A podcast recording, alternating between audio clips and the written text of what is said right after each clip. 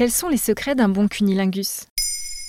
Merci d'avoir posé la question. Selon un sondage Ipsos réalisé en 2014, 8 personnes sur 10 ont déjà pratiqué le cunilingus, mais seuls 52% des Françaises affirment l'apprécier. Longtemps resté tabou, le cuni n'est pas toujours bien réalisé. Pour aider les hommes et les femmes, June Pla, autrice du compte Instagram Jouissance Club et du petit manuel du même nom, livre quelques conseils. Lesquels? Le premier, c'est la communication.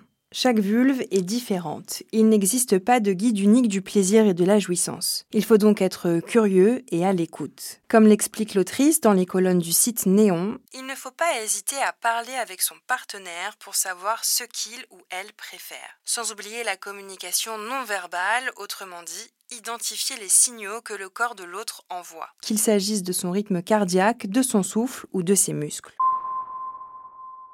Tu dis que toutes les vulves sont différentes. En fonction des formes, est-ce qu'il faut s'y prendre différemment? Cela peut être une piste à suivre pour satisfaire sa partenaire. Junpla détaille.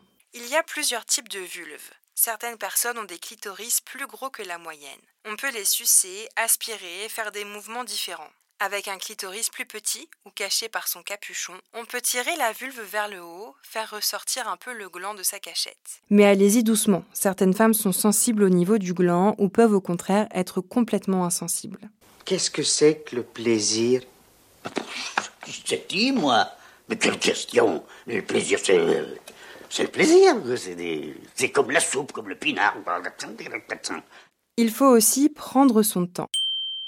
Comme le souligne Junpla, quand on est avec une vulve, on a tendance à vite vouloir passer à la pénétration parce qu'on a peur d'ennuyer avec notre plaisir.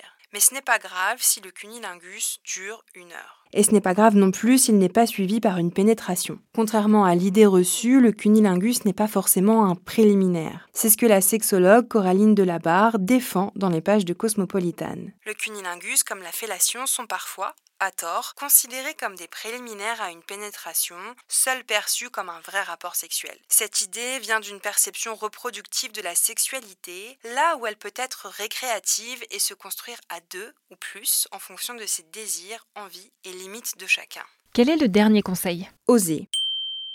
Faire preuve d'inventivité et de curiosité, bref, se lâcher. Mordiller, lécher, souffler, aspirer, utiliser des objets ou des glaçons. La seule limite, c'est ton imagination et chaque partenaire saura trouver sa propre alchimie. Maintenant, vous savez, un épisode écrit et réalisé par Olivia Villamy. Ce podcast est disponible sur toutes les plateformes audio. Et pour l'écouter sans publicité, rendez-vous sur la chaîne Bababam Plus d'Apple Podcasts.